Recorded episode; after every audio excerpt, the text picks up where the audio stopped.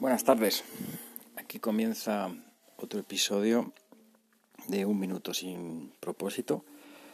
Hoy con la, con la música de Franz Joseph Haydn.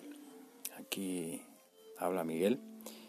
Y bueno, hoy he buscado esta, esta música porque bueno, conocí eh, un poco de casualidad un tiempo que vivía en, en Berlín, en Alemania, y bueno, pues tuve, recibí una visita en la ciudad y decidí sacar entradas para la sala de conciertos que de las que conozco la que más me gusta, que tampoco es que conozca tanta, pero, tantas, pero conozco alguna, y es eh, la Filarmonía.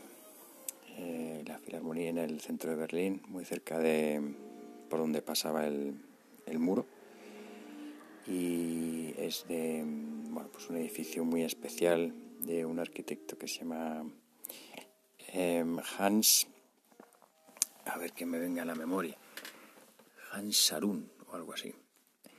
Es de los años 60, eh, o sea que coincide más o menos por ahí cuando se empezó a construir el, el muro, el famoso muro que separaba Berlín este y oeste. O sea que es un, bueno, pues un edificio lleno de simbología, aparte que fue, se construyó para mm, sustituir a la antigua Filarmonía que fue bombardeado durante la guerra. Y, bueno, pues eh, de una arquitectura y un diseño totalmente vanguardista en su momento, con, bueno, pues aparte de esas formas tan peculiares con ese colorido amarillo en el exterior y, bueno, pues en, la parte, eh, la sala eh, tiene una acústica increíble, tiene una forma así de pentágono, aunque en aquella ocasión solo pudimos ir a la sala de, cámara, que también me, encantó. Y, bueno, pues era una versión para cuarteto de esta obra, que son las siete últimas palabras de Cristo en la cruz, que curiosamente fue, yo no lo sabía entonces tampoco, un encargo de, una hermandad de la ciudad de Cádiz. En la otra punta de, Europa le hicieron este encargo en ese momento a seguramente el compositor más famoso de la época.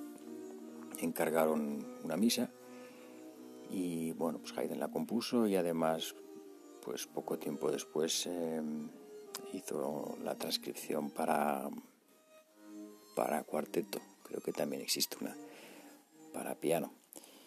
Y bueno, creo que es una, una obra maravillosa. De Haydn se conocen mucho los cuartetos, o era un maestro de los cuartetos de cuerda. Pero bueno, pues aquí esto, aunque sea, se nota que es un, originalmente una, una misa con su orquesta y su coro y demás, pero es una delicia escuchar este cuarteto. O sea que bueno, ahí te, te dejo esta recomendación de Papa Haydn, como se le llamaba también por, por ser un poco el maestro de, de, otros genios que le siguieron, como Mozart o, o Beethoven, ¿no? que fueron alumnos. Así que nada, con, con esta música divina te dejo hasta el próximo episodio. Que lo disfrutes y tengas un día y una semana maravillosa. Hasta pronto.